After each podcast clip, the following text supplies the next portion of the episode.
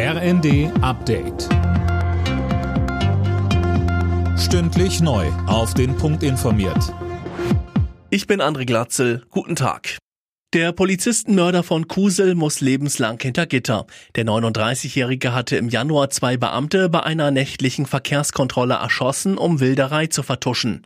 Gerichtssprecher Michael Stiefenhöfer. Aufgrund der sehr umfangreichen Beweiswürdigung durch die Kammer geht diese davon aus, dass der Angeklagte die beiden Polizeibeamten ermordet hat.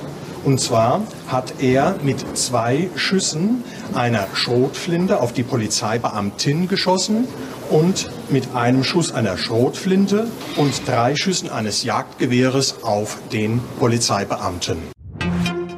Die Bundesregierung hat Eckpunkte für ein neues Einwanderungsgesetz beschlossen. Es sieht vor, dass Fachkräfte aus dem Ausland leichter nach Deutschland kommen können, um einen Job zu finden.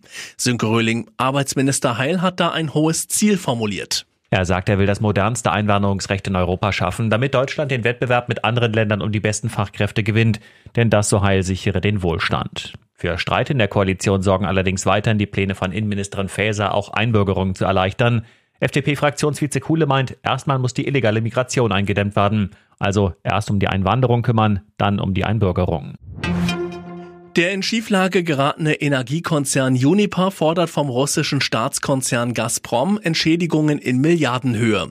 Denn weil Gaslieferungen aus Russland ausgeblieben waren, musste Uniper Gas teuer am Weltmarkt einkaufen. Schaden laut Unternehmen mehr als 11 Milliarden Euro. Am bundesweiten Aktionstag gegen Hasspostings sind Ermittler heute in 14 Bundesländern gegen Verfasser von Hass und Hetze im Netz vorgegangen. Wie Innenministerin Faeser sagt, ist es wichtig, den Tätern klare Grenzen aufzuzeigen und sie aus ihrer vermeintlichen Anonymität zu holen. Alle Nachrichten auf rnd.de